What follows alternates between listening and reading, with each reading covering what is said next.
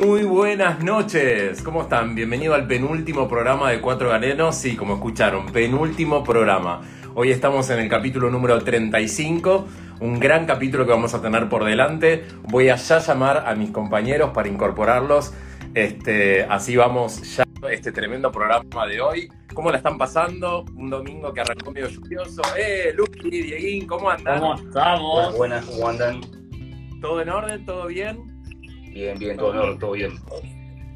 Bueno, me alegro mucho. Hoy penúltimo programa, estamos al aire ya terminando en breve la primera temporada de Cuatro Galenos, esto que arrancó como un grupo de médicos trayendo información de la pandemia, arrancamos y hoy estamos ya en el número 35. 35 capítulos, una cosa increíble, son como, no sé cuántos meses, como 8 meses. La verdad que, que aguante. Primera temporada, hay segunda temporada, hay muchas cosas que vamos a contar al final, ¿no? Vamos a al final, al final vamos a estar muchas cosas este, de, lo que vamos a hacer para darle cierre a esta primera temporada que fue muy, buena. ¿Cómo vamos a aguantar. Vamos a aguantar, tal cual. Así que bueno, vamos a darle ingreso a nuestra primera invitada de la noche. Este, para estar hablando sobre el Día al Acceso Universal de la Salud que se celebra hoy, 12 de eh, diciembre. Así que nos parecía sumamente importante poder este, hablar sobre, sobre este tema que eh, fue tan importante en este año, ¿no? Atravesado por la pandemia y por todo este, los que, mm, lo que nos pasó y los que nos sigue pasando, porque la pandemia sabemos que no terminó. Así que, bueno, nada. Estamos al filo de la información todo el tiempo, minuto minuto a minuto.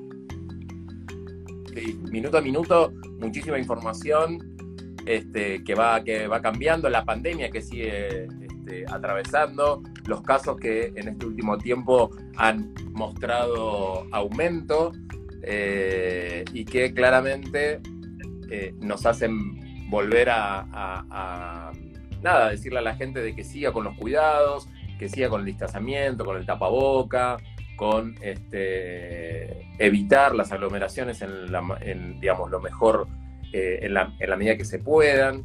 No estoy encontrando a nuestra invitada. Vamos a Mientras tanto, vamos, veo un montón de gente que nos va saludando, Diego, un montón de gente que hace estos 35 capítulos nos va saludando, nos va poniendo donde son, nos van actualizando. Vi pasar a Susana, vi pasar a Gabriel, vi pasar un montón de gente que siempre nos escribe, nos tiran buena onda, desde todas partes de todo el país. Como digo siempre, Cuatro Galenos es un programa súper federal y, está buenísimo porque nos van contando también las experiencias de ustedes en distintos lugares, así que la verdad es un placer, ahí empiezan a saludar. Eh, Totalmente. Es un, hay que comentar que esta semana fue el cumpleaños de Dieguito, el mío. Y, feliz cumpleaños Diego, y eh, nos estuvimos sumando al cumpleaños de él y, ahí un poco se notó en, ese microámbito de confianza que estábamos todos, eh, cómo nos, quizás nosotros en la virtualidad, ¿no? Estar acá conectados de hace 35 programas y de repente nos encontramos con varios invitados que pasaron por cuatro galenos y de repente tipo, che, vos sos cuatro galenos, cuatro galenos, vengan acá los cuatro galenos y es como que había una repercusión que no la esperábamos de alguna manera. Y es como que cuando vas a salís de esto virtual a lo presencial o cruzarte con gente en la calle, ¿no? Y que te digan tipo, hey, vos sos cuatro galenos o algo por el estilo, es como satisfactorio y significa que eh, vamos por el buen camino y el rumbo de querer hacer esta comunicación efectiva y, para toda la gente. La gente nos, va acompañando, se va, se va conectando. Este, ahí estoy hablando con eh, nuestra primera invitada, ya en breve. Te mandan saludos desde Londres, Diego. Desde Londres se están saludando. Nos preguntan, nos preguntan también cuántos años había cumplido Diego. Dijimos esas cosas no las vamos a contar. no, no, esa, Y hoy el programa va a estar dividido en dos mitades. Vamos a estar primero hablando con Sandra, tirada una médica, una colega del Ministerio de Salud, que va a hablar del acceso eh, universal a la salud por este Día Mundial. Y además, la segunda parte vamos a tener el equipo de Fleni, porque este cuatro galenos es así grosso y vamos a estar hablando sobre esclerosis lateral amiotrófica, así que va a haber dos partes. Que pasar a Fleni también, Diego, así que estamos, estamos a full. Vamos a, vamos a hacer así, vamos a arrancar eh, en primera instancia con la primera noticia de, hoy, que va a ser la, renuncia al Senado de la Nación del el senador Esteban Bullrich. Él, el mes de abril, fue diagnosticado con ELA, la esclerosis Alejandro, bienvenido. ¿Cómo Alejandro, bienvenido. ¿Cómo están? ¿Cómo andan? Gracias por sumarte. Este, Alejandro Conner, que es neurólogo, trabaja en Pleni y se sumó para, ayudarnos a, desarmar un poco esto que iniciaba yo recién contando.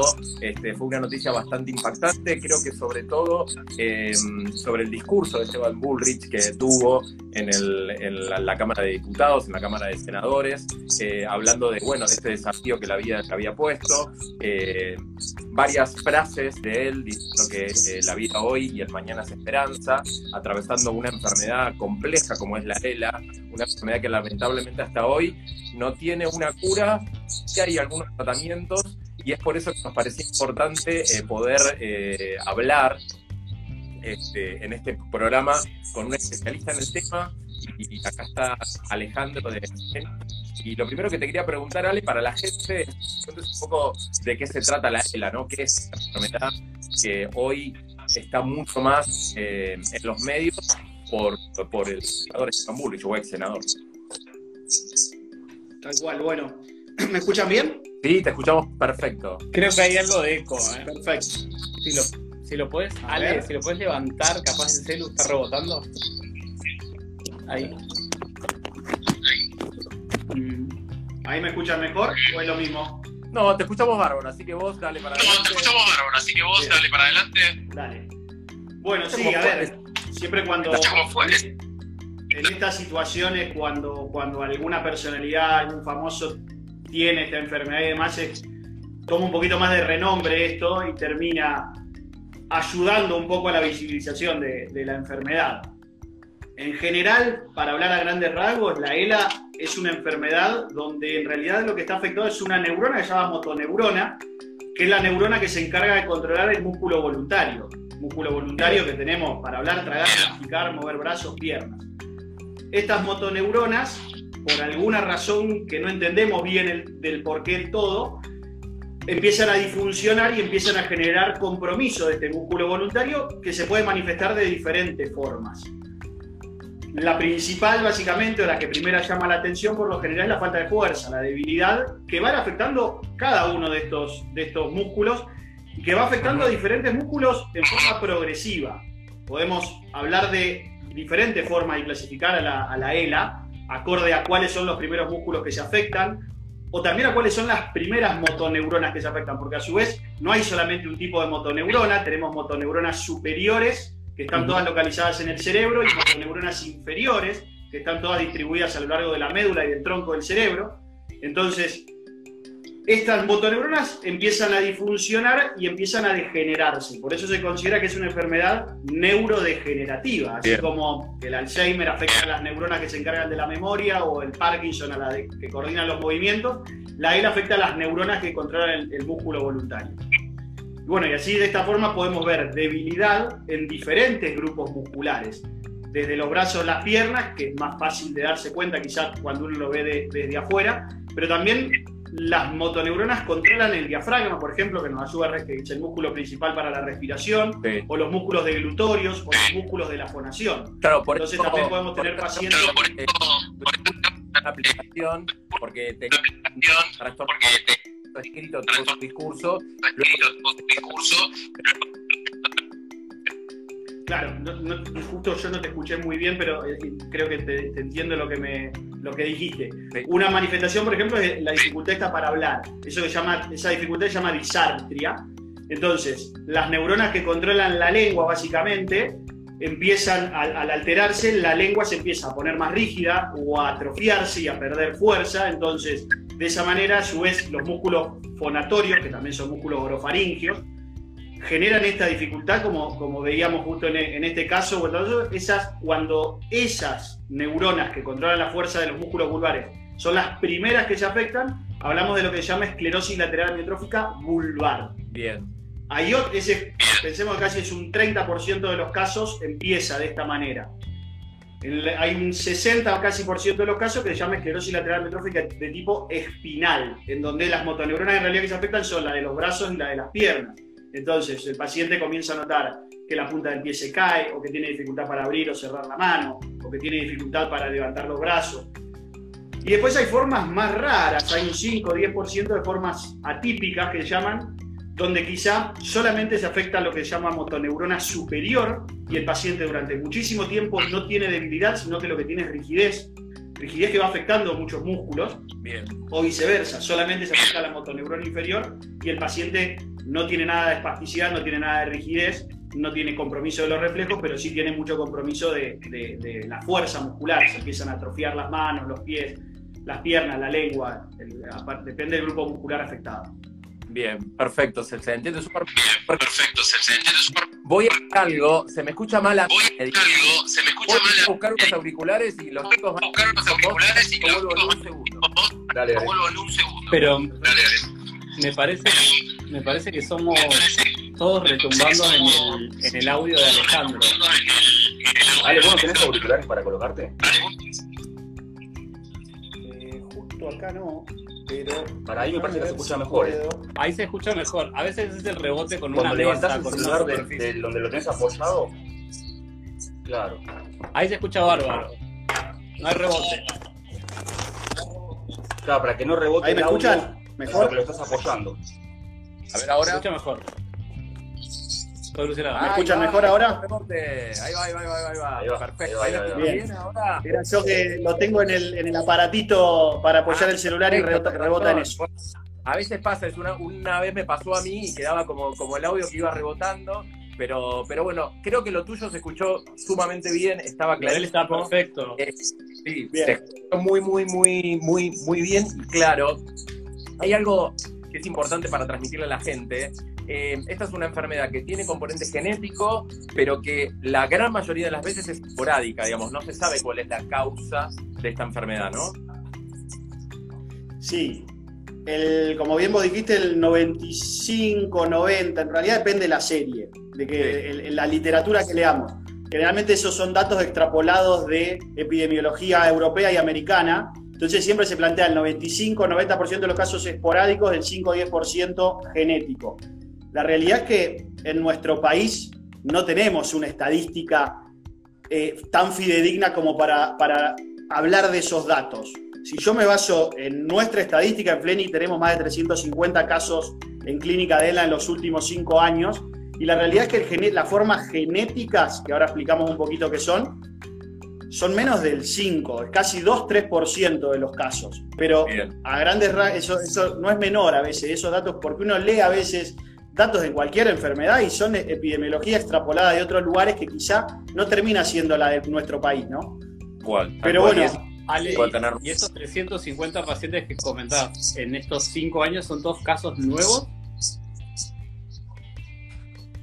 Pues- nosotros, viste que al ser un centro de derivación en Fleni, vemos muchos pacientes donde nosotros hacemos el diagnóstico, te diría la mayoría, tiene un, un tabú, por así decirlo, esta enfermedad que a veces hasta los propios neurólogos nos cuesta mucho dar la noticia de que se trata de enfermedad o queremos tener una seguridad.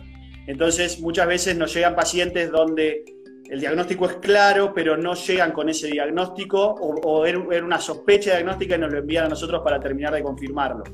Eh, pero por lo general sí terminan siendo diagnósticos nuestros. Lo que no quita que nosotros recibimos también muchos pacientes con diagnóstico afuera. Hay un montón de neurólogos en nuestro país que, se, que, ven este tipo de patologías y que, se, que, diagnostican muy bien. Por suerte, eh, el, nivel de los neurólogos en Argentina, en particular con esta enfermedad, es muy bueno. Quizás las herramientas que tenemos para manejarlo o para no son las mismas en cada provincia o en otros, en otros lugares de del interior del país o del propio capital federal, y eso quizás hace un poquito la diferencia con nosotros. Pero en cuanto es el, diagnóstico en sí, es muy bueno lo que, lo que tenemos en Argentina. volviendo, perdón, a la pregunta que me decías, Diego, de, que me decías de, esto de la parte esporádica, de la parte genética. Esto no, este 95% esporádico, ¿qué significa que sea esporádico? Que no hay nadie en la familia que tenga antecedentes o de ELA Pero después hay otras enfermedades neurodegenerativas que se asocian a la ELA. Hay algo que se llama bueno, la demencia frontotemporal, es un tipo particular de, demencia que se asocia genéticamente a la, ELA. Entonces, necesariamente, a veces en la familia no hay diagnósticos de ELA, pero sí de demencia frontotemporal y eso genera una, hay una asociación genética, hay genes claros que, que, se asocian a, la enfermedad, o, o pacientes o familias con otras enfermedades, con, con ELA en la familia. Pero después, el otro 95, 97, 98% no hay antecedentes en la familia, ni de ELA, ni de otras enfermedades neurodegenerativas asociadas, y son lo que llaman formas esporádicas. Dentro de esas formas esporádicas hay casi un 15, 10, cada vez va creciendo ese número, donde encontramos genes alterados. Que sea genética, vieron que no, necesariamente que sea genética significa que sea heredable. Eh, entonces, ese 15% que encontramos de, genes alterados en las formas esporádicas también pasan a ser muy importantes en los mecanismos fisiopatológicos que, van, que vamos encontrando en esta enfermedad nuevos y obviamente en los potenciales tratamientos que puedan aparecer. Claro. Hay algo, hay algo que me llama mucho la atención de, esa, de esta enfermedad y creo que pone, viene, viene un poco a colación de lo que dijiste, del tabú en decirle a la gente, porque es una enfermedad que llegas al diagnóstico por descarte. En realidad vos tenés que descartar muchas patologías porque no hay un estudio uno cuando habla de un estudio que puede definir una patología, habla de esos estudios gold standard, ¿viste? Esos estudios, para la gente que nos está escuchando, en medicina hablamos mucho del estudio gold standard, como ese estudio que uno le pide a un paciente para un diagnóstico y que si ese estudio te dice que es el diagnóstico, es el diagnóstico. En el caso de la ELA no existe un, un, estudio que te permita poder decir eh, bueno, es ELA, sino que es por descarte. Por eso siento que para para los neurólogos en general debe ser difícil porque no es una patología fácil, es una patología compleja, con, dificultad en el tratamiento, con la evolución, con todo lo que conlleva, ¿no? Así que creo que este, debe ir por ahí el tema, ¿no? De no tener un, estudio que te dé un diagnóstico certero. Tal cual, lo que, lo que decís vos es, es así. El diagnóstico que usamos, o los, los criterios diagnósticos para esta enfermedad son criterios clínicos. Lo principal, hay unos criterios que llaman criterios del escorial, que quizá es lo que más se utiliza como para definir esta enfermedad, que en realidad se basa en lo que vemos en el examen físico, cuando hablamos de, vieron que hoy hablamos de las motoneuronas, la motoneuro, cuando hay daño de motoneurona superior, las manifestaciones clínicas son distintas a cuando hay daño de la motoneurona inferior. La motoneurona superior da espasticidad, hiperreflexia, reflejo alterado, cuando el compromiso de la motoneurona inferior, claro, la motoneurona superior localizada en, la corteza del cerebro. La motoneurona inferior, la que está en la médula y en el tronco del cerebro, que a su vez es la que forma el nervio que va al músculo que corresponda. Perfecto. Cuando se afecta esa motoneurona inferior, da en realidad no da espasticidad, sino que da la debilidad mucho más notoria, atrofia, y una cosa que notan mucho los pacientes, que son las fasciculaciones. Las fasciculaciones son pequeños latidos que hacen las fibras musculares aisladas, que no, no generan la mayoría de veces síntomas, sino que el paciente las ve más que las siente. A su vez hay fasciculaciones, los que están escuchando no se asusten que fasciculación no, se no, significa enfermedad. ustedes tres seguro han tenido fasciculaciones un montón de veces cuando hacían guardia o cuando dormían mal y las deben seguir teniendo. a mí me pasa, yo las sigo teniendo.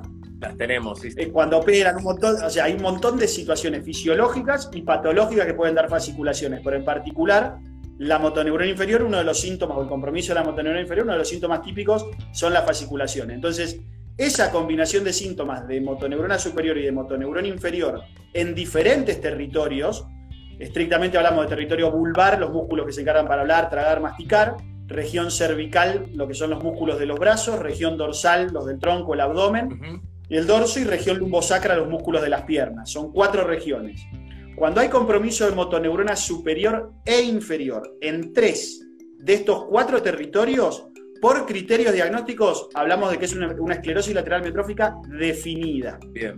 Cuando hay en dos territorios, se habla de esclerosis lateral metrófica probable, con algunas otras características, y si hay en un solo territorio es posible, con detalles, detalle más, detalle menos. Bien.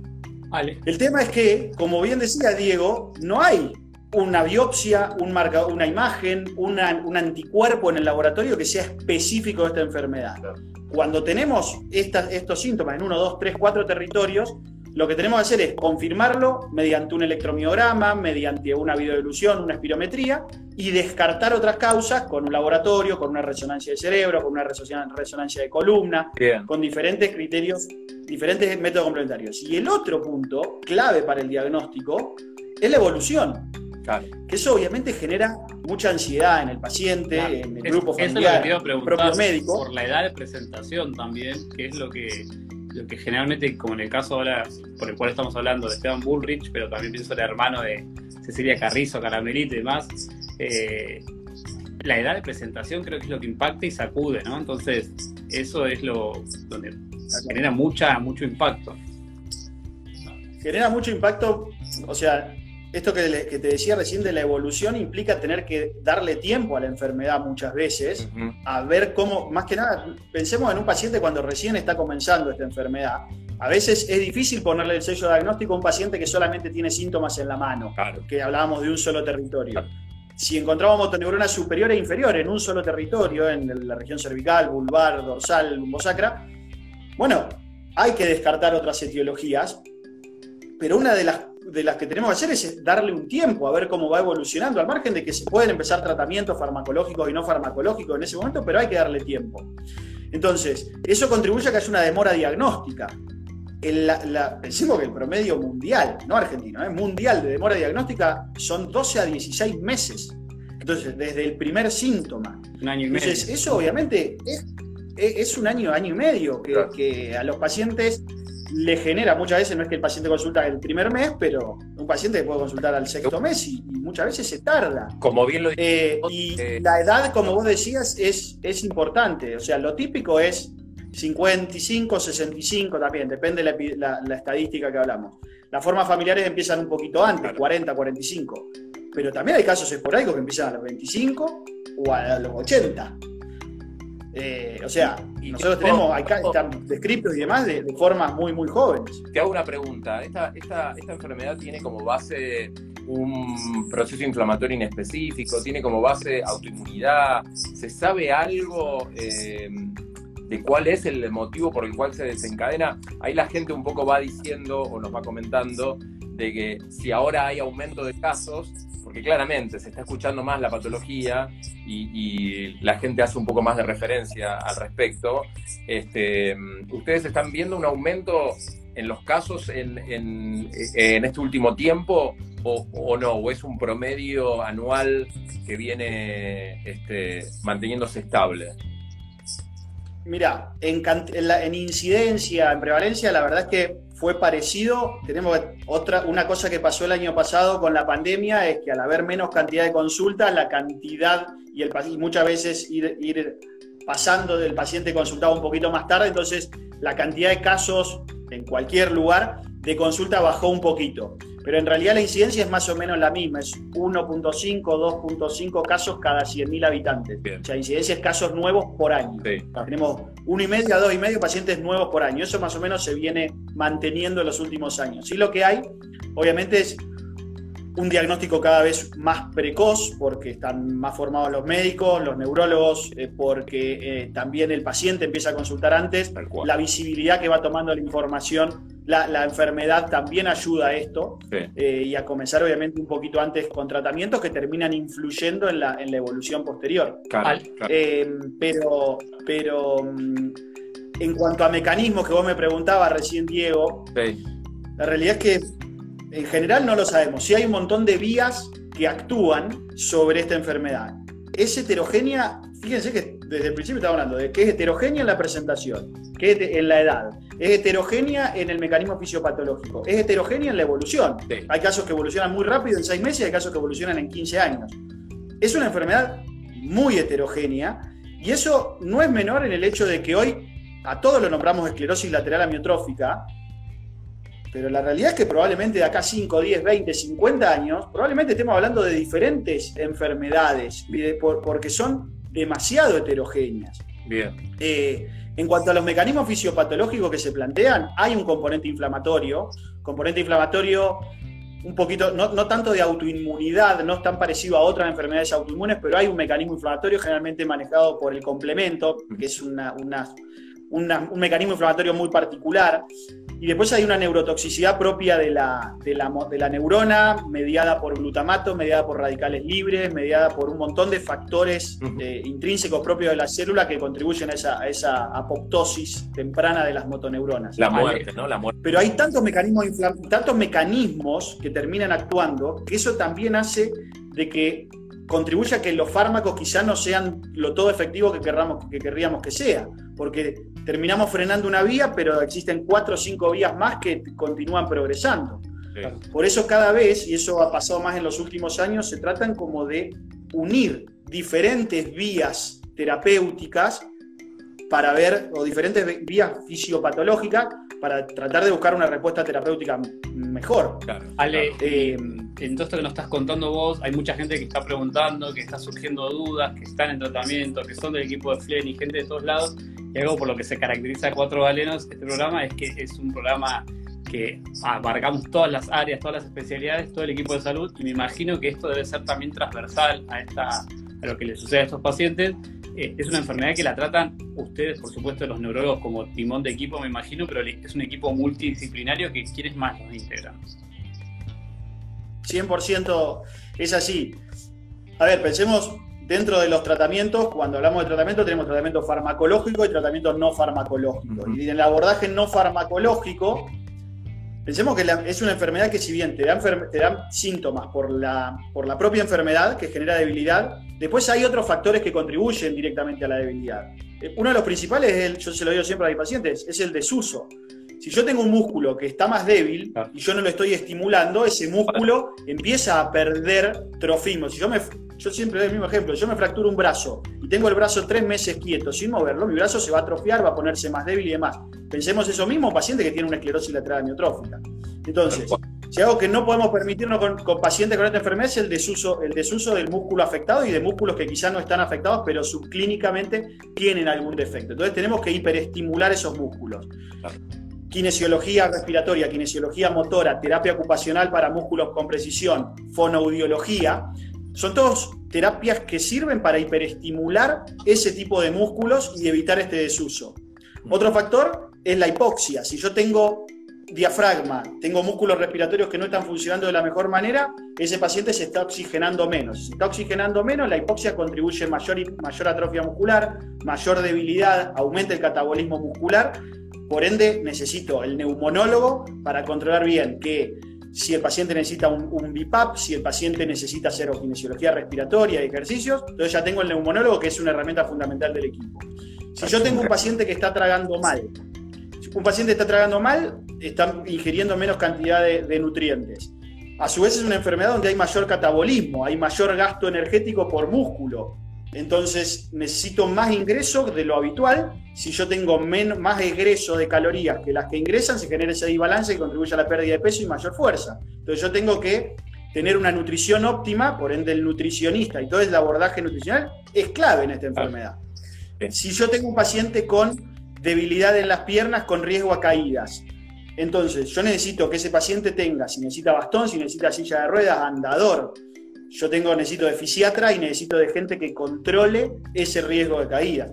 Todos estos son ejemplos para lo que vos me planteabas recién de lo importante que es el abordaje multidisciplinario de esta enfermedad. Kinesio, terapia ocupacional, fonobiología, eh, fonobiología nutrición, neumonólogo, fisiatra, el abordaje emocional. Eso, ahí. No es menor. La herencia de los tratamientos, eso es clave. Pero, porque hablamos siempre de esto, pero el abordaje emocional de, estos pacientes, ya sea por la, la, adherencia al tratamiento o porque también al ser una enfermedad que no podemos curar como buena enfermedad crónica, necesita que el paciente también esté lo mejor posible en ese aspecto.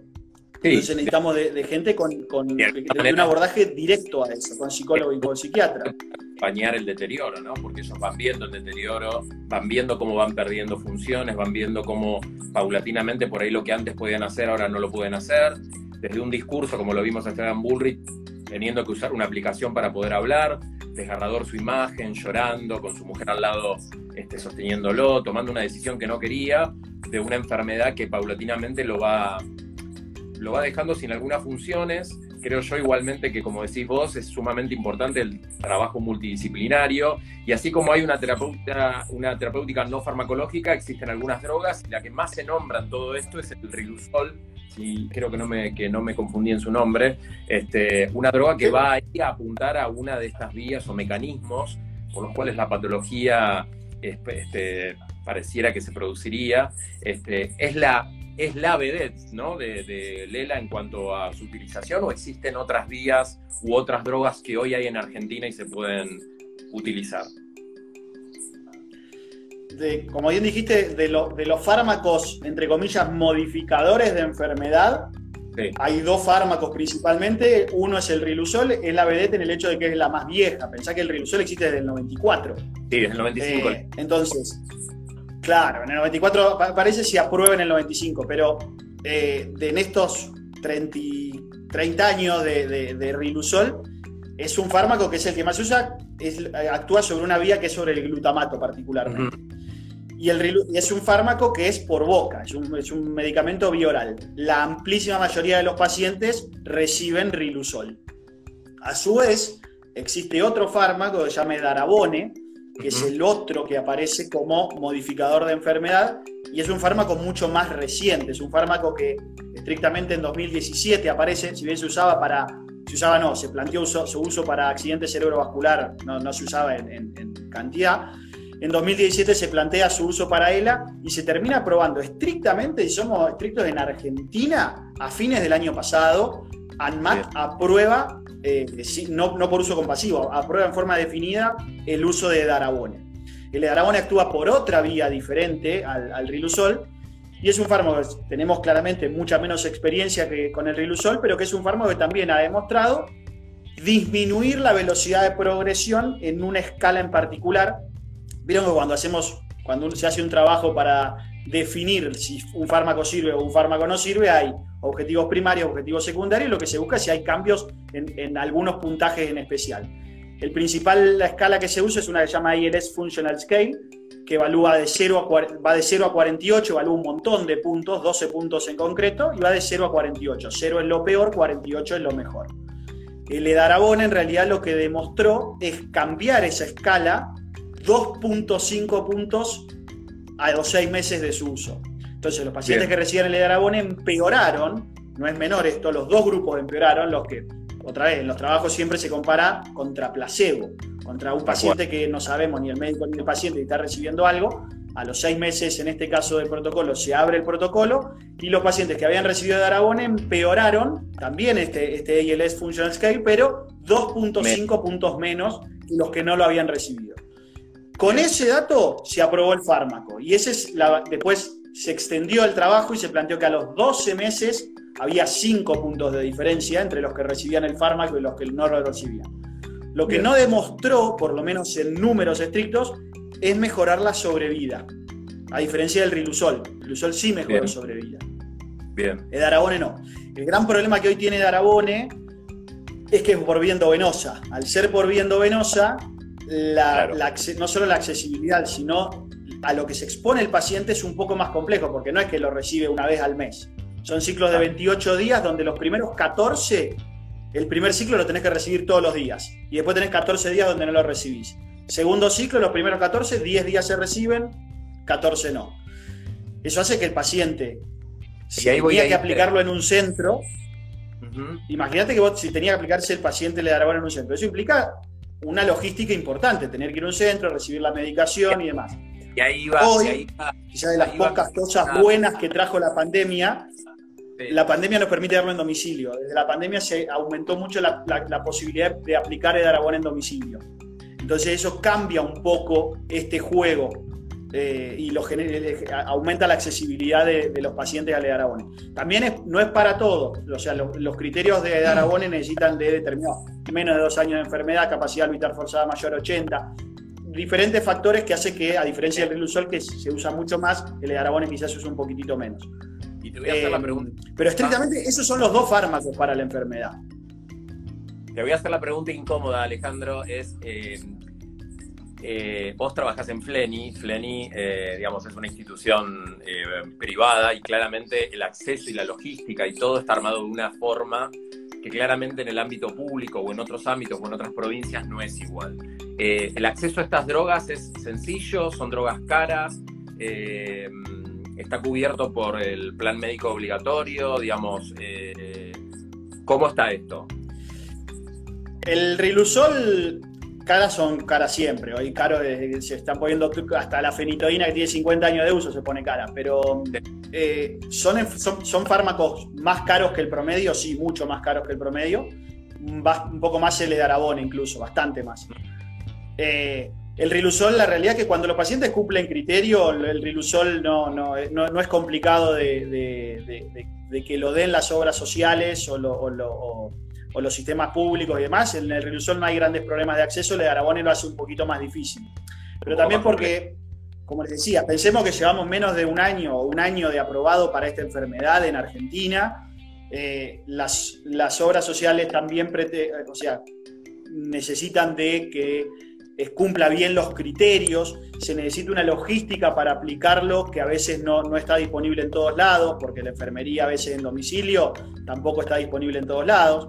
Eh, entonces, es un poco más difícil de conseguirlo, bastante y está Claro, y está claro, Alejandro, lo, dejaste sumamente claro de que no es una droga para todo el mundo, que hay que seleccionar quién puede beneficiarse de esta nueva droga que fue aprobada el año pasado o en 2019, que sigue estando el Rilusol, que el Rilusol es como la vedette o la, o la, o la droga más usada este, con sus beneficios. Así que ya estamos llegando a este, a este final de la, de la entrevista. La verdad es que quedó sumamente claro eh, de qué se trata la patología, quedó claro que hay un tratamiento, que hay un seguimiento, que hay este, cosas por hacer y que siempre me quedo con esto, ¿no? El trabajo en equipo, el trabajo multidisciplinario para que estas personas puedan este, atravesar esta enfermedad, una enfermedad neurodegenerativa muy muy este, invalidante, con, todo lo que eso conlleva, y así que me parece que este, como equipo de salud tenemos que ser empáticos con eso y trabajar en equipo y tratar de que todos esos pacientes con una enfermedad, como bien lo dijiste vos, Alejandro, tan heterogénea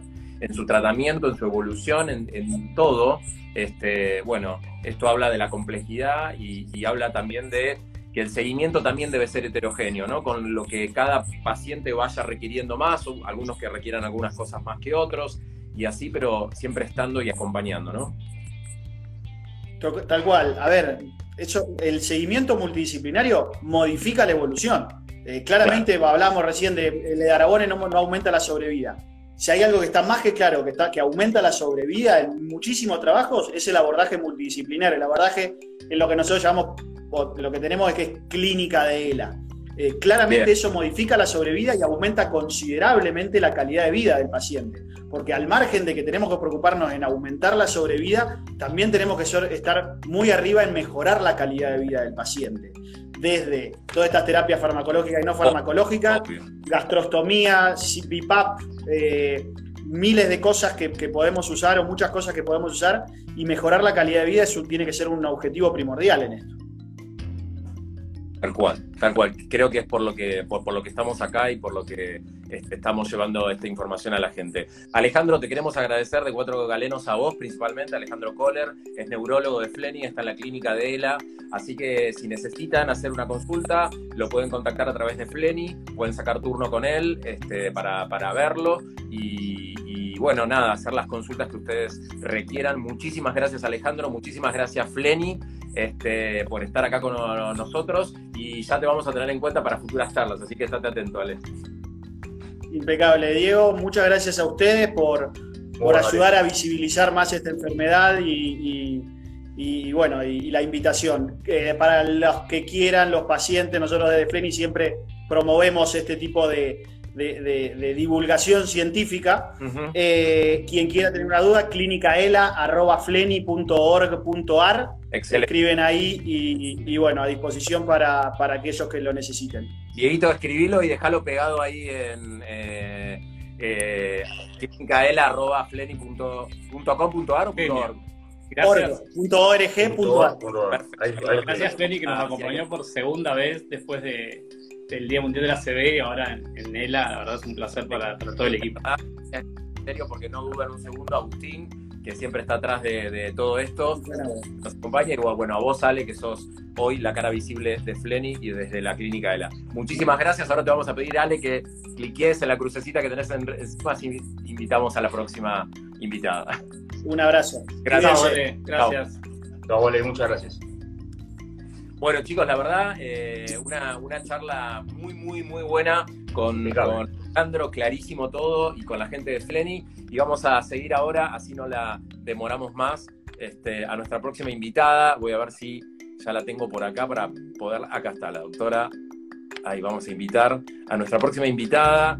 Este, hoy 12 de diciembre es el Día de Acceso Universal a la Salud. También es el Día de la Salud Universal, tiene como dos nombres. Sandra, bienvenida, ¿cómo estás? Hola, ¿qué tal? ¿Cómo les va? Buenas tardes. Muchas gracias por la invitación. No, a ustedes por presentarla. Este, la verdad que estamos muy, muy contentos de. Nada, la contacté a través de Instagram. Ella es, eh, está en la Secretaría de Acceso a la Salud del Ministerio de Salud. Este, es la doctora Sandra Tirado. Ella es eh, doctora en medicina, es pediatra. Eh, sos de Tucumán, no, te tuteo porque me dijiste que te tutee, así que acá estoy. Este, sí, totalmente. Sos de, Tucumán y estás formando parte de esta secretaría.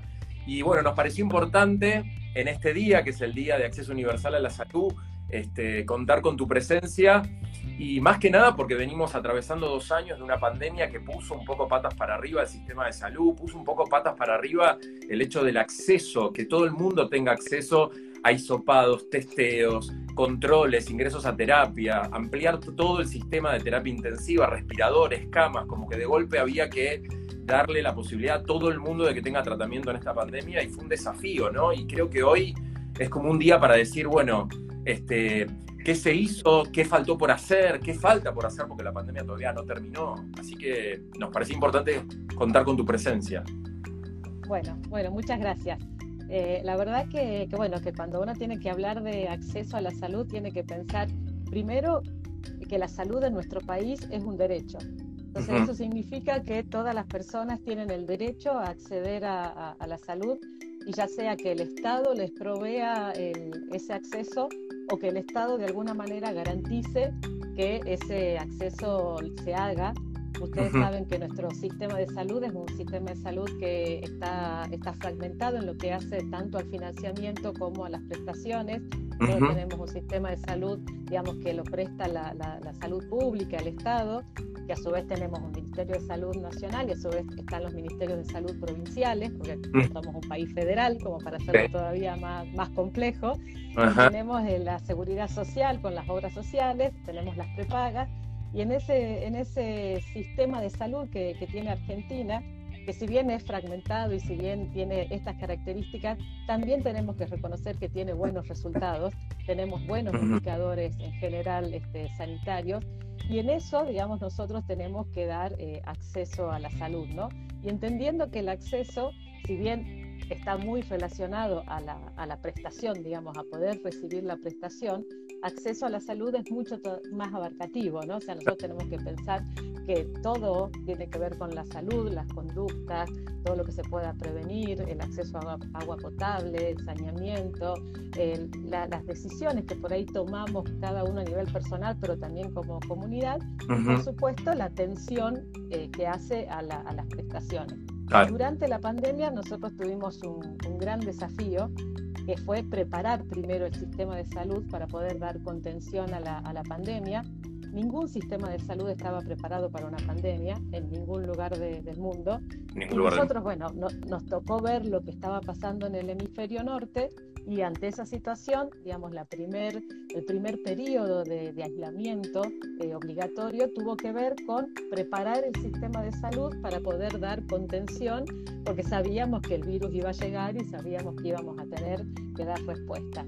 Entonces, eh, digamos, primero ese tiempo de aislamiento, decir, bueno, que el virus no circule todavía mientras preparamos el sistema de salud, por eso fue el, aislamiento, para que no haya posibilidad de circulación, y ahí el Ministerio de Salud tomó un rol rector eh, en lo que hace a ciertas, este, digamos, asegurar ciertos insumos y ciertos equipamientos. Por ejemplo, los respiradores. Eh, eh, si lo hubiéramos dejado a los respiradores como, como un mercado, las provincias ricas hubieran comprado muchos respiradores y las provincias más pobres no hubieran podido acceder a respiradores. Lo que hizo el Ministerio de Salud fue comprar los respiradores disponibles y hacer una distribución a las provincias para que sea equitativa y para que tuviéramos, digamos, el, el acceso. Otra cosa parecida tuvo que ver con el diagnóstico. Inicialmente el diagnóstico se hacía solamente en el Malbrán como único laboratorio que tenía la capacidad de hacer la, la, PCR y lo que se hizo fue hacer toda una red de laboratorios. Ahora todas las provincias pueden hacer PCR y estamos evolucionando en que algunas provincias también puedan hacer, puedan hacer la secuenciación genómica para ver los tipos de variantes. Otra cosa fue dar los insumos para hacer las PCR, para hacer, ¿se acuerdan ustedes del detectar, ir a los barrios y hacer una búsqueda activa de, de posibles casos? Eso también se fue regulando desde el ministerio. Y bueno, y lo que más, digamos, seguimos haciendo ahora, que es el esquema de vacunación. O definir que las vacunas eran gratuitas y son gratuitas para toda la población, independientemente de que tengan o no obra social, y hacer eh, la, la, compra, digamos, del Ministerio de Salud de Nación con todo lo que hace la ADMAT en lo que hace a seguridad de las vacunas y hacer, digamos, inicialmente los criterios a quién vacunar, ¿no? O sea, nosotros sabíamos que las personas mayores de 65 años o las personas con comorbilidades tenían mayor riesgo de hacer formas graves, entonces empezar a vacunar por ahí, después seguir ampliando el esquema de vacunación, comprar las vacunas, ir viendo la evidencia, ver de que, bueno, ahora podemos vacunar adolescentes, ahora podemos vacunar niños.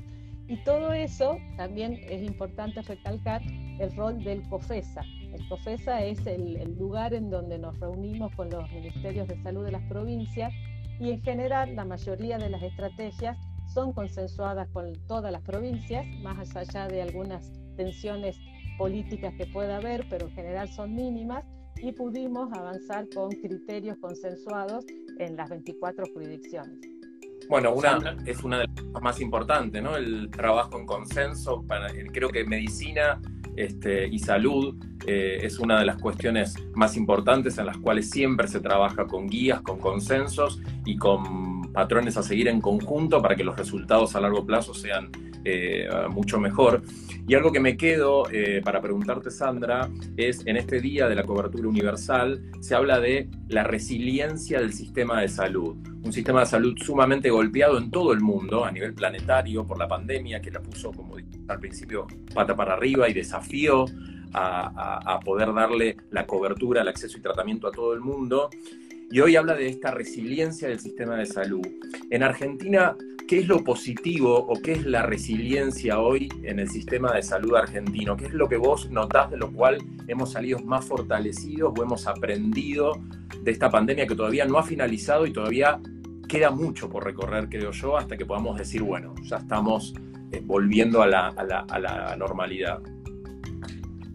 Una de las principales cosas que pudimos hacer es contar con información eh, segura eh, poder tener eh, información tanto epidemiológica, eh, registrando cada uno de los, de los test, de las PCR en forma nominal y poder tener datos que son realmente seguros, precisos, para poder ver la, cómo sigue epidemiológicamente cada una de las curvas.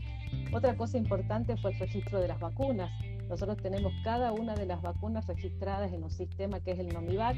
Eso nos permite hoy tener el, el carnet de vacunación disponible en mi Argentina, en el Cuidar, porque digamos, cada vacuna que se colocó se hizo nominalizada. Y también eh, poder plantear, más allá de la pandemia, ciertas estrategias para dar cobertura a otras patologías. ¿no? Recién escuchaba la entrevista eh, anterior, las patologías crónicas fueron todo un desafío para poder este, dar eh, cobertura, para poder asegurar la, medicación para pacientes que no podían deambular. Tuvimos una época en donde no podíamos transitar, llegar al, había gente que tenía miedo de ir a los hospitales o a los centros de salud por la posibilidad de contagiarse. Y poder generar eh, poder generar consultas por telemedicina, poder eh, asegurar la medicación por tres meses o por seis meses. Eh, hicimos mucha consulta telefónica, recetas este, digitales. Y creo que también el manejo de, de, ciertos turnos. Y creo que hay muchas de esas cosas que pensábamos que no podíamos o que pensábamos que era muy difícil que los sistemas de salud pudieran avanzar a eso y que en este año y medio lo hicimos y que llegaron para quedarse. y que creo que en ese sentido eh, organizan bastante al, sistema de salud y hay cosas que eh, fortalecieron al sistema de salud. Por supuesto, reconociendo el gran y el mayor aporte del recurso humano del sistema de salud, que realmente no, no paró en ningún momento y que sabemos que también hay una parte que está, está cansada y que también hay un tema de, de, tristeza, de agobio, de esto que nos genera por ahí, llega la, aparece la nueva variante y decir otra vez, y bueno, y, esto que, también tenemos que estar. A eso quería ir, Sandra, porque mencionabas, lo relataste, la verdad que relataste como una película, esto de primero diagnosticábamos en el Malbran, en el Malbrán, después la pelea por los respiradores, después como detectar, después cuando, esperando cuándo llegan las vacunas, y uno piensa y solamente transcurrió apenas un año y medio, y la verdad que es una locura. Y en eso que eh, mencionabas de, los insumos y de todos los equipos y demás, el rol que tiene el equipo de salud y los profesionales y cómo lo interpretan ustedes respecto desde la Secretaría y el Ministerio. Y la realidad es que, por supuesto, nosotros tres que trabajamos también, ustedes lo deben saber, en las distintas instituciones de salud eh, hay un clima generalizado de, de, hartazgo y de mucho cansancio, pero también de mucho, mucho compromiso desde la salud mental, desde lo que nos tocó vivir a los costados, enfrente, nuestras, incluso nuestras propias familias.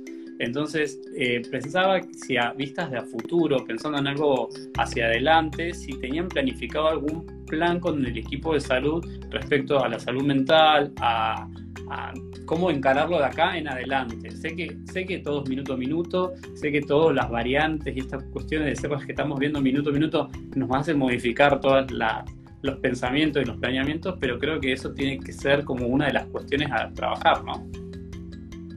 Sí, de hecho nosotros estamos trabajando con eh, la directora de salud mental eh, en el Ministerio de Salud de Nación.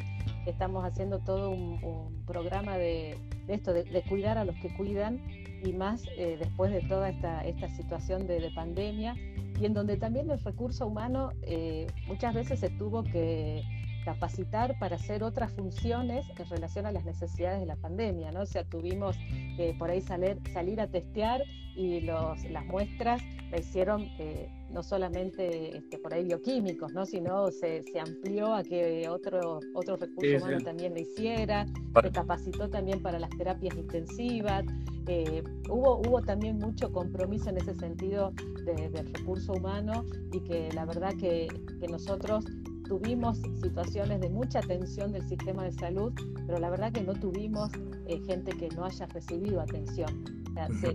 la verdad que nosotros tenemos, se duplicaron las camas de terapia intensiva, se abrieron los hospitales modulares, se, tuvimos la, mayor cantidad de, respiradores y eso sí o sí necesita recurso humano. Es la un, digamos, si no, el equipamiento sin recurso humano es, totalmente imposible y el recurso humano estuvo y, la verdad que, la, respuesta, sobre todo en las dos olas, digamos, que tuvimos, eh, fue, fue muy buena, pero bueno, sabemos que el recurso humano necesita otro tipo de, apoyo y de acompañamiento porque, bueno, porque fue, fue y es una pandemia y ninguno de nosotros estábamos preparados ni, nos imaginábamos lo que significó y lo que significa una pandemia y tener que atenderla, ¿no? Tener, porque todos, todos somos parte de esta cadena de atención, cada uno de diferentes roles, pero todos tenemos un grado de responsabilidad en esto tanto de, prevenir como de atender y después también de lo, que pasa por ahí en algunos pacientes post-COVID o COVID este, prolongado, que también necesitan una, atención y alguna rehabilitación en algunos casos.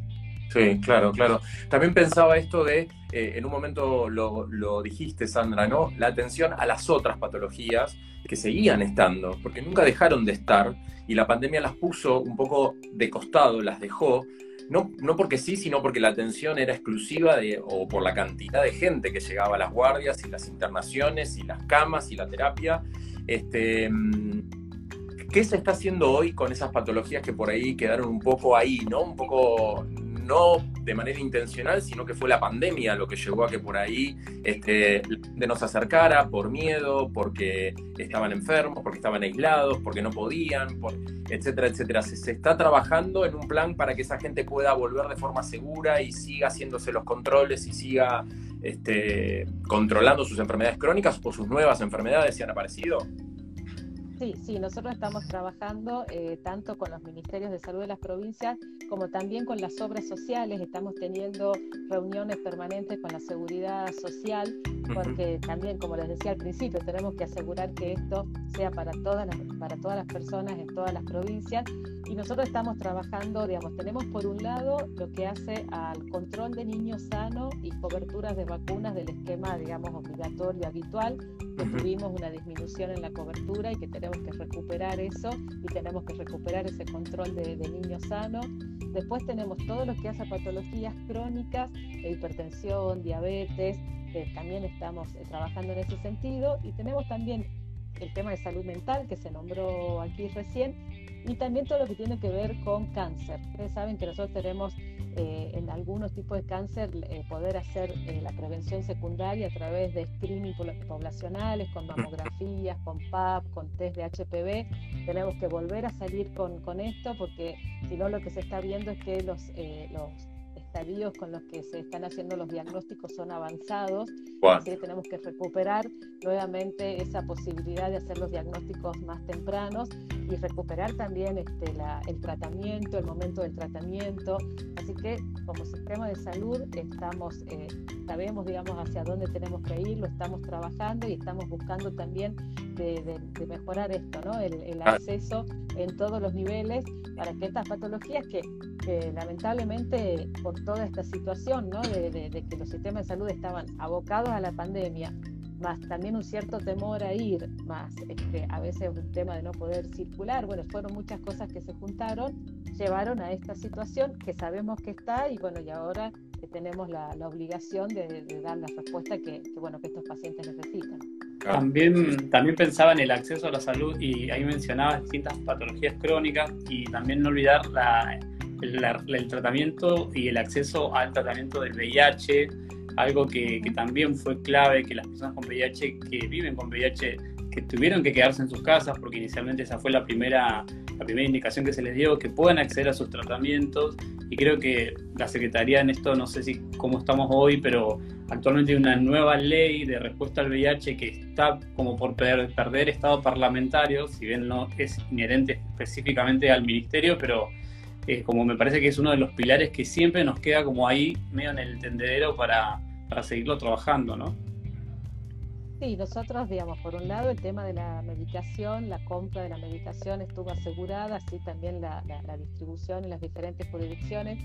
Nosotros venimos trabajando también con las organizaciones el tema de la ley, lo trabajamos con la Comisión de Salud de Diputados y bueno, ahora vamos a ver con el cambio de, de cámara para para ver cómo podemos hacer para que vuelva a, recuperar el, porque ya tiene dictamen, digamos, tiene, eh, tenía dictamen de varias comisiones, así que vamos a ver cómo se puede hacer, si esos dictámenes se, pueden recuperar o no, porque sabemos que es un pedido y venimos trabajando y venimos trabajando en conjunto también con, con, con, las, con las sociedades científicas y con las organizaciones para, para avanzar en esta ley. Y bueno, y en ese sentido también lo que vos planteás, tenemos enfermedades transmisibles que también eh, tenemos que, recuperar también eh, parte de la cobertura y del diagnóstico y de la prevención, que, no nos olvidamos que, están y que sabemos que como chagas, como tuberculosis, como sífilis, la transmisión madre a, hijo durante el embarazo, bueno, todas estas cosas que, que, siempre están, siempre son, eh, están priorizadas, pero bueno, que ahora con más razón tenemos que, recuperar.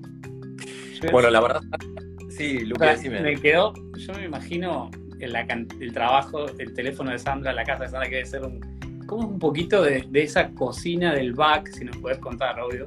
¿Cómo reciben ustedes las informaciones estas del minuto a minuto, estas que se publican en, por Twitter, capaz en muchos lugares? ¿Cómo les, ¿Cómo les llega a ustedes esas informaciones vía correos electrónicos? ¿Cómo la leen? ¿Leen las revistas científicas? ¿Cómo les llega ese último minuto que todos queremos saber para generar planificación y diagnóstico temprano? Bueno, en general, digamos, tenemos, eh, trabajamos con las este, sociedades científicas, tenemos grupos, digamos, nosotros tenemos grupos técnicos que son muy capacitados, que están en las diferentes direcciones, en los diferentes programas. Ustedes saben, dentro de la Secretaría de, Acceso tenemos una subsecretaría que tiene que ver con los programas sanitarios de enfermedades crónicas, transmisibles, cursos de vida. Después tenemos el Instituto Nacional de Cáncer, tenemos todo el tema de acceso a medicamentos, eh, epidemiología, la Dirección de Estadística. Entonces, bueno, en todo ese conjunto que tenemos, tenemos este, la llegada permanente de, todo lo que hace a, a, lo, científico. Y, por ejemplo, tuvimos, les cuento esto de que de, decís de la cocina, nosotros tuvimos hace un par de semanas un COFESA presencial, estábamos con todos los ministros de las provincias, y ese, ese COFESA fue muy particular porque em, eh, empezábamos con, una, con un temario y mientras estábamos se declaraba, la aparecía la variante Omicron, a las dos horas se declaraba de, que era de, interés por la Organización Mundial de la Salud y a las dos horas eh, Europa cerraba las fronteras a, África. Ah, fue así, fue, fue un día tremendo y nosotros ahí con, los ministros también eh, viendo lo que, estaba, lo que estaba pasando y también definiendo estrategias. Nosotros ese, ese día estábamos planteando la estrategia del pase sanitario como una posibilidad también de, de mejorar la, la, cobertura con el esquema de vacunación. Y bueno, y, apareció esta variante, así que también estábamos en el, en el minuto a minuto viendo lo que estaba pasando en el mundo con esta variante de preocupación. Tal cual, tal cual. La verdad, eh, Sandra, una, una, una, charla increíble. Nosotros como equipo de Cuatro Galenos estamos muy contentos de poder contar con tu, con tu presencia acá, porque este programa arrancó en la pandemia para traerle comunicación de calidad este, a la gente de medicina. Creemos un poco que también el acceso a la salud tiene que ver con esto, con tener espacios en los cuales la gente pueda escuchar este, información de calidad, con profesionales de calidad y tener a, una representante del Ministerio de Salud en nuestro programa, la verdad nos pone muy, muy contentos que estamos haciendo las cosas bien y esperamos seguir así, seguir transmitiendo con, eh, con calidad y, y, que, bueno, nada, que alguien del Ministerio nos acompañe nos parece sumamente importante, así que estamos eternamente agradecidos porque sos la primera y esperamos en algún momento poder tener a la ministra de Salud, que sería como, como todo. lo vamos a Yo estoy, estoy en el lugar, estoy en el lugar que tenía Carla antes, así que bueno, un poquito no, no está presente. no, este esto, esto, para nosotros es sumamente importante y de hecho estuvimos preparados todo el día hablando un poco de cómo iba a venir esta charla, porque nada, este, sos una representante muy importante del Ministerio de Salud y para nosotros esto es importantísimo. Así que te queremos agradecer mucho, Sandra, en serio. No, yo les agradezco a ustedes, eh, les agradezco que nos ayuden a, llevar información que es información seria, que es información que, llega a las personas, que, la, reciben este, bien y, bueno, y aprovechar este espacio para decirle a las personas que no completaron su esquema de vacunación, que coloquen la segunda dosis y que aquellas personas que tienen la, pasaron más de cinco meses de la segunda dosis ya se pueden colocar el refuerzo que los vacunatorios van a estar disponibles para que se coloquen los, refuerzos, así que aprovecho ahí el espacio antes Obvio. de terminar. para eso estamos. Y, Le permitimos y con una frase. Salud este espacio. Obvio. y me quedo con una frase de Sandra para ya despedirla y que pueda seguir con sus cosas cuidar a los que nos cuidan. Así que este, le agradecemos mucho al Ministerio de Salud si está poniendo sus energías en trabajar en eso, en el cuidado de lo que nos cuidan, porque la pandemia aún no terminó. Este, se prevé una tercera ola o cuarta que pueda llegar este, a, atravesarnos. Los casos van de a poquito en aumento. Esperemos que esto quede ahí. Completemos esquema de vacunación y sigamos cuidando a los que nos cuidan. Sandra, un placer que nos hayas acompañado. Ahora lo que te vamos a pedir es que cliques la crucecita que tenés ahí arriba. Gracias, Sandra. Perfecto. bueno, muchas gracias. Muchas, gracias por todo. Muchas gracias. Bueno, chicos, la verdad, este, un gran, gran programa. Yo, la verdad, me estoy golpeando. Este, del Ministerio de Salud entre nosotros forma, creo que le da el broche este, a, esta, a, esta, a esta temporada. No sé qué piensan ustedes. Sí, sí, totalmente, totalmente. Un programa bastante movilizado con bastantes cosas. Yo fui tomando notas de todo, tuve un, resumen gigante de todo lo que vive viendo. Pero para hacer un resumen rápido de lo que fue el día de hoy, hablamos de motoneuronas, ¿no? Uno piensa la moto, la neurona, motoneuronas superiores, inferiores. Lo que aprendimos que la, la, la, la esclerosis lateral amiotrófica, esta enfermedad, y como decía Lucas al principio, el hermano Caramelito, Esteban Burrich, ahora que se hizo muy, eh, muy conocido en los medios de prensa, es una enfermedad eh, degenerativa de las motoneuronas, etcétera, y que tiene una definición clínica, ¿no? No hay un estudio gold standard como ya para yo poder hacer un diagnóstico rápido, por eso se tarda tanto en hacer los diagnósticos de estas enfermedades. Sin duda es una enfermedad de manejo multidisciplinario. Aprendimos que eh, eh, alrededor de estos pacientes hay terapeutas ocupacionales, kinesiólogos, fonoaudiólogos, enfermeros, enfermeras, nutricionistas, neurólogos, neumonólogos, fisiatras y el equipo de salud mental. Imagínense todo lo que trabaja alrededor de un paciente de estas características. Eh, se acompañan las mejorías y los deterioros en estos casos. ¿no? Es una enfermedad donde uno va acompañando los deterioros, lamentablemente. Se habló también que por lo menos el, senador Esteban Burrich usaba una aplicación. Esta aplicación se llama Háblalo, es de un emprendedor argentino de 22 años que se llama Mateo Salvato, que también trabajó en esto para que él ayudarlo para poder que se, pueda comunicar. De hecho, esos audios que él se escuchaba cuando él escribía, se escuchaban, era, era a través de esta aplicación. Se habló de un nuevo tratamiento de Arabone, ¿no? que disminuye la progresión, la velocidad de progresión de esta enfermedad que se aprobó el año pasado por ANMAT.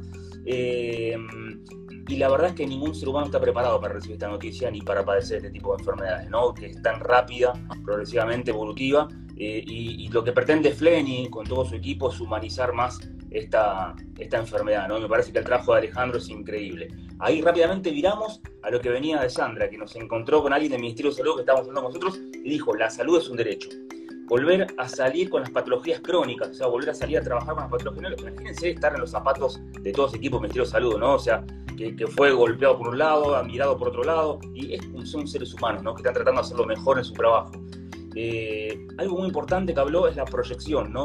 De, tener un objetivo definido a partir de hoy hacia dónde vamos, ¿no? Que eso en las instituciones de salud es muy importante, una proyección hacia dónde queremos ir con todo esto que estamos trabajando. Y otra de las cosas que yo siempre hablo sobre esto son los proyectos Lego, ¿no? Que los chicos hoy arman los, los ladrillitos Lego, tic, tic, tic, y el compañerito del colegio, la compañerita cuando viene atrás, no destruye lo que hizo el anterior, sino que sigue trabajando en base. O sea que podemos cambiar gestiones, pero si hay algo que está bien hecho, hay que continuar trabajándolo. Y eso es para que pensemos bien de cómo trabajar en estas instituciones, más allá de la política. ¿no? Me parece que hay que decir, al fin del día, son todos seres humanos a los que está afectando cada, cada definición y cada estrategia que define el Ministerio de Salud. Eh, otra de las cosas, bueno, y por último, eh, tuvimos a Alejandro de Fleni, tuvimos a Sandra del Ministerio de Salud, y lo que tratamos de hacer con Cuatro Galenos es información de calidad para toda la población. Me parece que terminamos este capítulo 35 con Fleni y Ministerio de Salud. Increíble, y creo que Sandra resumió un poco lo, que nuestro trabajo que es este, ¿no? Llevar información de calidad para toda la población. Creo que, la verdad que...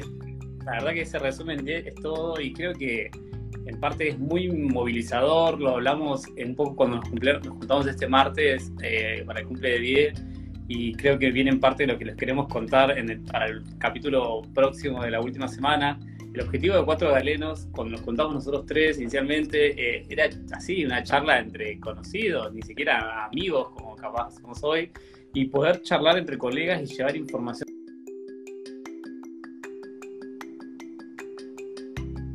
Es un, para mí, en lo personal, es un orgullo, un logro que lo hemos bancado acá domingo tras domingo, estando donde Se me cuelga. Se te está cortando un poco, Lucas creo que el compromiso es para con las personas, con la gente, eh, que quienes son, están todos, todos los domingos ahí con nosotros, ¿no? La realidad es que no queremos ni mostrarnos a nosotros ni a las instituciones, sino la gente que nos bancó, que nos escribe, que está y que la verdad que tiene estas dudas y que cuando vemos que la, la charla viene muy técnica intentamos desacomodarla para que lo puedan tratamos de ir, viste, como para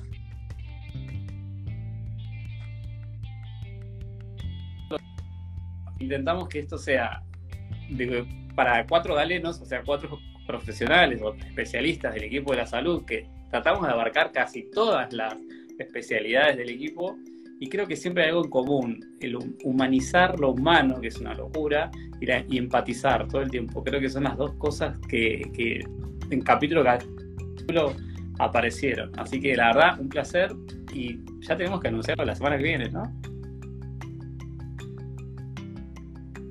Sí, la semana que viene la idea es vamos a estar en vivo los tres en un lugar y vamos a invitar este, para que nos acompañen los que puedan todos los compañeros, compañeras que eh, pasaron por cuatro galenos para que estén con nosotros en ese, en ese lugar que vamos a elegir, donde vamos a estar en vivo los tres. Eh, como despidiendo el año, nada, los que puedan acercarse, ya les va a llegar la invitación a todos, es ir a brindar por este hermoso año que tuvimos acá en Cuatro Galenos. Este, y bueno, por ahí surgirán algunas entrevistas ahí en vivo. Vamos a ver cómo, cómo, cómo se Como un mega especial, tipo el eh, Park de Cuatro Galenos, una cosa así.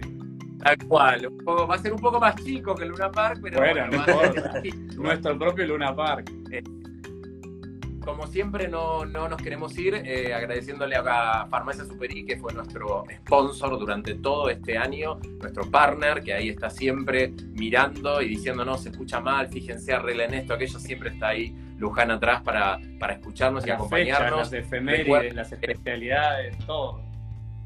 Todo, todo, todo, todo. Recuerden que pueden ir a Farmacia Superi y Pampa, también a Farmacia Vital. Pueden ingresar a su página web www.superifarma.com.ar. Pueden hacer sus pedidos, se los mandan a su domicilio. Así que gracias Farmacia Superi por acompañarnos siempre en este proyecto. Hoy, penúltimo programa, Domingo que viene vamos a tener el último. Recuerden que este capítulo mañana va a estar en YouTube, también va a estar en Spotify y lo vamos a ir compartiendo desglosado también por el canal de Telegram, al cual también este, le vamos pasando información a aquella gente que nos sigue, que también hay gente que está ahí atrás acompañándonos en todas las plataformas en las cuales estamos.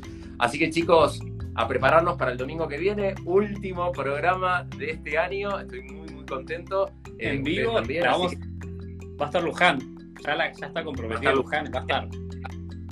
Prometiendo en este momento a que sí o sí tiene que estar, porque eso ella también forma parte de Cuatro Galenos, así que va a estar ahí con nosotros haciendo este video. Así que Luján anda, anda, anda desempolvando este vestidito para, para el evento.